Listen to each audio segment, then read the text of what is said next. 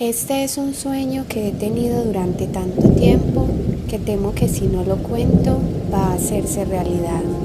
Autor, La huella.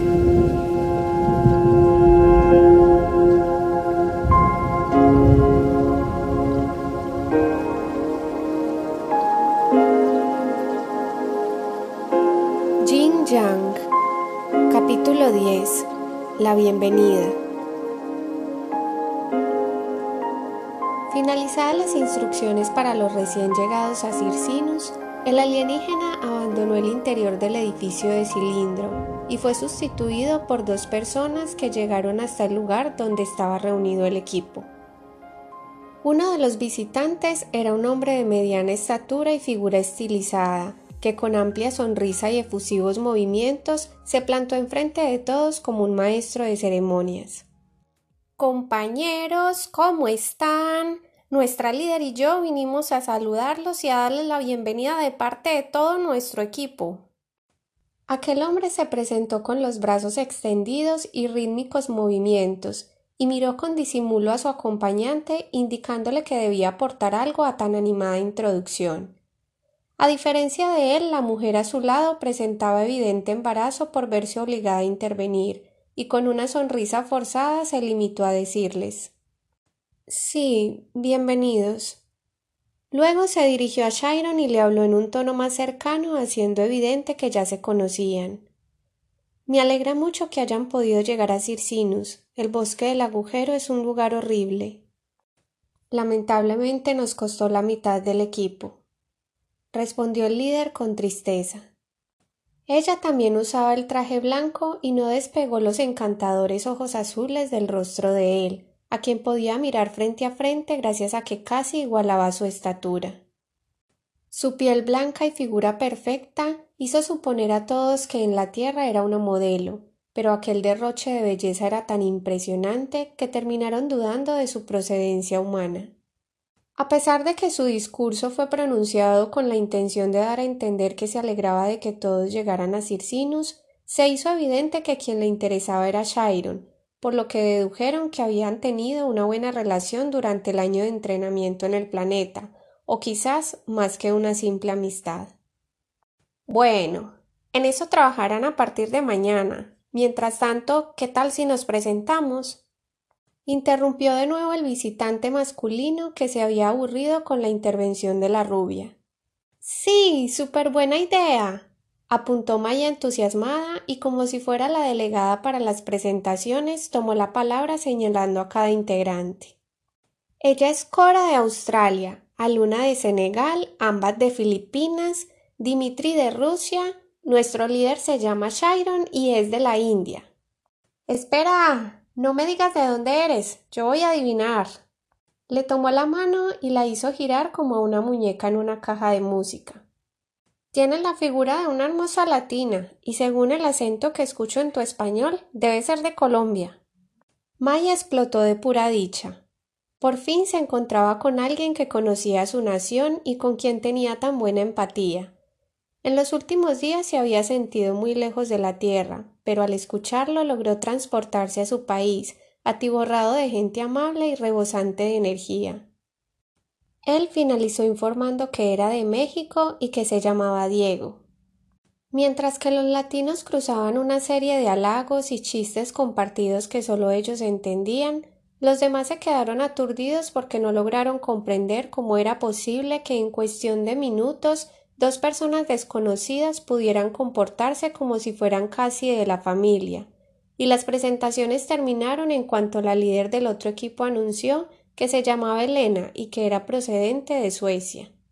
Debido al cansancio por la travesía, los recién llegados se despidieron para ingresar al primer piso y elegir una de las puertas que los conducirían a sus habitaciones para descansar.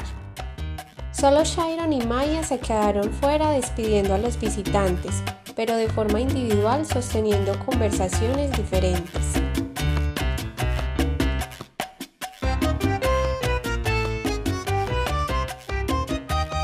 Por un lado, Diego no paraba de hablar y mover las manos como si con ellas acentuaran la efusividad de sus locuciones. Está cañón encontrarme con una latina. Necesitaba con urgencia un poco de ritmo, una chispa de vida para estos trágicos días. Con mis compañeros no, es imposible. He ideado mil formas de animarlos a que se muevan un poco, que hagamos una fiestecita, pero es como mover paredes y eso para mí es muy frustrante. Yo nací con el arte en mis venas. Soy profesor de danza en la tierra, puedo bailar de todo y no puedo vivir sin el baile. ¿Sabes lo que significa estar en el fin del mundo tieso como una momia? Es inaudito que yo pueda soportar algo como eso, pero aquí estás, mi salvación. Dime, ¿a ti qué te gusta? Apuesto que te gusta la salsa, a mí me encanta. El mexicano no paraba de platicar, saltaba de una frase a otra casi sin respirar. Parecía como si hubiese estado secuestrado por muchos años y que gracias a Maya había conseguido la libertad. Mientras ellos sostenían una entretenida charla y trazaban sus planes para iniciar con algunas clases de baile, los líderes con expresión sepulcral compartían sus experiencias en el bosque. Se enfrentaron con la lluvia de semillas, apuntó Elena asombrada. Sí, justo el mismo día que ellos despertaron. Tuvimos muy mala suerte. Además, ese fenómeno trajo repercusiones. A uno de los integrantes lo picó una hormiga deshuesada, que tal vez llegó hasta nosotros por esa misma causa. Muy desafortunados, pero me alegra que hayas logrado llegar a Circinus. Nosotros tuvimos la ventaja de contar con un integrante muy valioso. Es un monje, y desarrolló el poder de la curación en cuestión de tres días. Eso nos ayudó mucho porque los que fueron lastimados o enfermaron eran curados de inmediato, así que solo perdimos un miembro de nuestro equipo que al parecer fue asesinado por el enemigo. La sueca vio que Sharon desvió su atención hacia donde estaban los latinos en medio de una actuación bulliciosa. Cali pachanguero, Cali luz de un nuevo cielo. Cantaban y bailaban una salsa como si estuvieran en una discoteca dando vueltas y moviendo sus pies en completa sincronía. El rostro de su interlocutor se retorció con una expresión de disgusto, y después de disculparse con ella se aproximó donde estaban los jóvenes en medio de su algarabía y los interrumpió de forma tosca. Maya, es hora de ir a descansar. Mañana iniciaremos el entrenamiento y no quiero que llegues tarde como siempre. Le propinó una mirada despectiva a Diego y éste le respondió con una sonrisa irónica. Pero Sharon, está muy temprano, yo no estoy cansada. Nos vamos ahora. Puntualizó él y la obligó a moverse en dirección al piso de las habitaciones mientras se despedía de los visitantes sin mirarlos. Gracias por la bienvenida. Hablamos luego. Al ingresar al primer piso del cilindro, vieron las once puertas en círculo similares a las que tenían en la guarida del agujero oscuro para ingresar a sus habitaciones. Las puertas ocupadas se veían más oscuras que aquellas que no habían sido seleccionadas, y se tomaron unos instantes antes de decidir. ¿Cuál habrá escogido Cora para tomar una puerta a su lado? Se preguntó Maya mientras identificaba dos puertas contiguas disponibles y propuso que las tomaran para ser vecinos. Está bien, así podré despertarte cada mañana para garantizar que llegues temprano. respondió el divertido, eliminando de su rostro la expresión de desagrado que traía de afuera y se despidió deseándole un buen descanso. El interior de las habitaciones era igual que las utilizadas en el bosque y sin molestarse en inspeccionar el lugar, la joven tomó una de las frutas que estaban dispuestas en la mesa y la comió con desgano. Luego buscó los servicios sanitarios y en cuanto terminó de satisfacer sus necesidades se percató que en ese lugar tampoco había papel higiénico. La primera vez que le había ocurrido esa situación en el bosque fue muy angustiante, pero por fortuna ya tenía claro que precisamente para eso estaba el chiblin, y aprovechó para utilizarlo dándose una buena ducha y vistiéndose con una cómoda pijama de pantalón, camisa manga larga con estapado de Sailor Moon. En cuanto utilizó el chiblin, la esfera de Akira salió rodando, y recostada en su cama jugó con ella recordando con nostalgia al bosque. Supuso que el dispositivo ya no serviría para llamarlo y sin ninguna esperanza posó sobre ella su dedo índice, solo para descartar la posibilidad. La esfera empezó a flotar como la primera vez, y vio los píxeles formando el bondadoso rostro de su amigo, que esta vez revelaba una expresión expectante. Ella se incorporó sorprendida y lo saludó efusiva, sin disimular la felicidad que sintió al verlo. Hola, señorita. Supongo que ha llegado a su destino. Kira disimuló que esperaba con ansias noticias suyas y que desde la última vez que hablaron se vio tentado a llamarla en diferentes ocasiones. Mm, sí, ya llegamos. A través de la pantalla notó que la joven pronunció aquella frase con poco entusiasmo y decidió interrogarla. ¿Por qué tengo la sensación de que no está a gusto en ese lugar? No, por supuesto que me da gusto llegar al centro de entrenamiento. Hay mucha tecnología y podremos mejorar nuestras habilidades. Se quedó reflexiva y se dio cuenta de lo poco convincente que había sonado. Lo que sucede es que... La verdad, no sé qué es lo que sucede. No me siento tan bien como en el bosque. Aquí es muy gris. Aunque acabo de conocer a un mexicano y sé que tú no sabes que es un mexicano, pero él es muy parecido a mí, tiene mucha energía y es carismático. Quisiera poder presentártelo, me va a dar clases de baile y me dijo que tenía buena coordinación. Akira no se dejó llevar por el entusiasmo trivial del nuevo tema propuesto y retomó el que le interesaba. Dice que el bosque le gusta. Es extraño. Los seres de la luz lo odian porque se sienten amenazados. ¿Usted no sentía miedo de los peligros que los perseguían? Los interrogantes de Akira siempre la hacían meditar sobre lo que ella sentía incluso antes de haberlo pensado. Recordó que todos los demás querían abandonar el bosque, mientras que ella, con cada peligro que tuvo que enfrentar, parecía encajar como si fuera una criatura más de ese lugar. Me gusta tu bosque, me gusta su color, los aromas, las cosas maravillosas que conocí, y me deprime no haber tenido más tiempo para conocer todas las que me faltaron. No me sentía amenazada en lo absoluto. Creo que es cuestión de entender cómo funcionan las cosas y estoy segura que me acoplaría con facilidad. Pero bueno, ya no importa.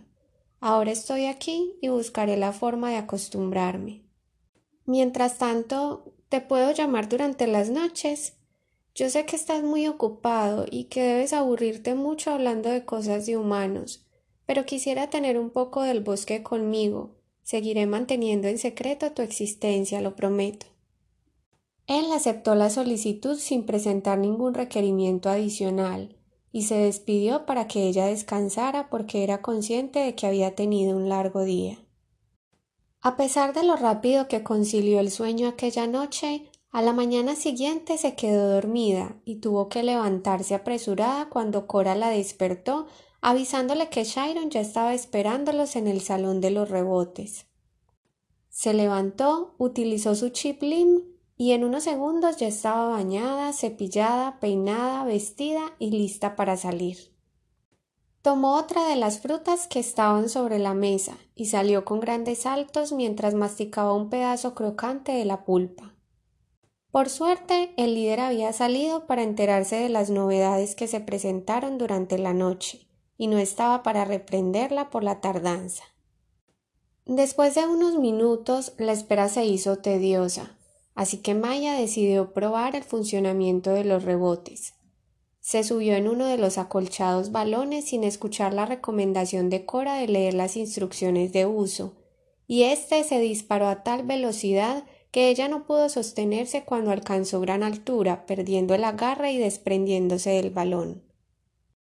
Todos empezaron a gritar al ver su cuerpo desplomarse. Sabían que a pesar de la nueva resistencia que tenían, no era suficiente para recibir un golpe de más de cien metros. Automáticamente siete esferas empezaron a flotar frente a sus ojos y se ubicaron en posición estratégica, disminuyendo la velocidad de la caída, mientras ella rebotaba como una pelota de voleibol. Logró incorporarse sobre uno de los rebotes entre risas. No se preocupen, estoy bien, es muy divertido. les gritó desde lo alto manteniendo con esfuerzo el equilibrio.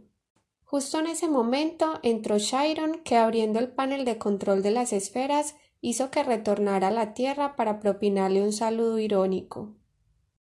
Buenos días, Maya. Parece que tienes mucha energía para entrenar hoy. Ya me conoce, jefe. Siempre estoy lista. Dejando escapar un gesto de incredulidad por la respuesta, se dirigió a todos para compartirles las indicaciones recibidas y comunicarles las nuevas noticias. Durante la noche llegaron tres equipos nuevos a Circinus.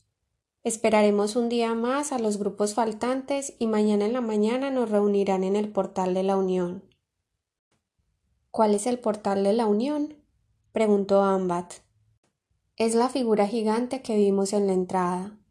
En medio de la U hay un amplio espacio y es el que utilizaremos para las reuniones de todo el ejército y los torneos de combate que llevaremos a cabo.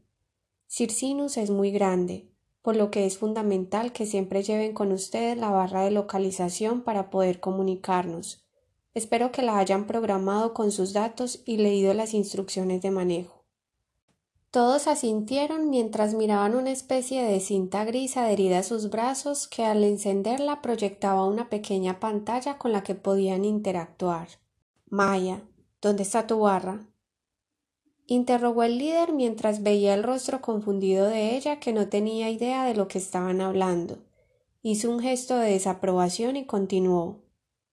Bueno, ya tendrás tiempo para ponerte al día. La encuentras en la mesa de noche al lado de tu cama. Recuerda, por favor, leer las instrucciones. Retomó la conversación con el grupo. Ya saben, la barra sirve para comunicarnos como si fuera un celular. En cuanto suben sus nombres podemos localizarlos desde cualquier lugar. Tiene otras funciones que aprenderán con el tiempo. Por ahora debemos concentrarnos para retomar el entrenamiento. Recuerden que de nuestra disciplina dependen las millones de personas en la Tierra, por lo que nuestras jornadas serán de mínimo ocho horas diarias. Empezaremos en este salón para retomar los ejercicios de las habilidades básicas. Señaló otro de los pisos del cilindro que quedaba a unos treinta metros sobre ellos. Cada uno tome un rebote. Vamos a subir para empezar. Un anuncio retumbó en los parlantes ubicados en el interior del edificio. Nuevo poder identificado. Reconstrucción. Parece que llegó otro equipo a Circinus y su líder debe ser un reconstructor, aseguró a Luna mirando el rectángulo trazado en las esferas. Sería correcto ir a darle la bienvenida. Los del otro equipo fueron muy amables con nosotros. Podríamos salir en cuanto tengamos un receso del entrenamiento, opinó Ambat. Todos se subieron a los rebotes pero por falta de experticia perdían el equilibrio y terminaban arrojados en el suelo mientras el balón saltaba sobre sus cabezas. Los mejores intentos fueron los de Dimitri, que al menos logró llegar al piso de entrenamiento en el primer intento, pero fue lanzado por la esfera al interior del salón. Cora, que no lograba arriesgarse a subir, les informó a todos que podían programar los rebotes para que no superaran los treinta metros de altura, y evitar que le sucediera lo mismo que a Maya. Ambat, en cambio, terminó aferrado a un balón con sus brazos mientras éste lo sacudía por el aire igual que un fuego pirotécnico. Y en medio de risas e intentos fallidos, aquella mañana transcurrió alegremente, mientras escuchaban la llegada de nuevos equipos a Circinus. El entrenamiento de ese día se prolongó por más de diez horas. Todos estaban exhaustos y tenían moretones en diferentes partes del cuerpo por los ejercicios de combate. Ni siquiera tuvieron tiempo de saludar a los recién llegados, ya que lo único que querían era llegar a sus habitaciones para descansar. Incluso Maya había perdido su acostumbrado entusiasmo por explorar, y el líder con agrado notó que sin chistar salió directo para su habitación. A pesar del cansancio de su cuerpo, esa noche contactó a Kira para hacer un recuento de lo ocurrido durante el día. Hizo referencia a lo mucho que había disfrutado aprender a flotar en los rebotes y lo eternas que le parecieron las horas de entrenamiento. Protestó porque consideraba que Shiron era injusto con ella. Reconocía que no era la más aplicada, pero consideraba que al menos debería valorar un poco más sus esfuerzos. El alienígena no opinaba nada sobre la mayoría de los temas. Era tan silencioso que en ocasiones Maya solo se daba cuenta que la escuchaba por el parpadeo de sus ojos. Pero esa era la manera como quería terminar sus jornadas en Circinus, con el protector del bosque escuchando sus historias y contestando sus preguntas hasta quedarse dormida.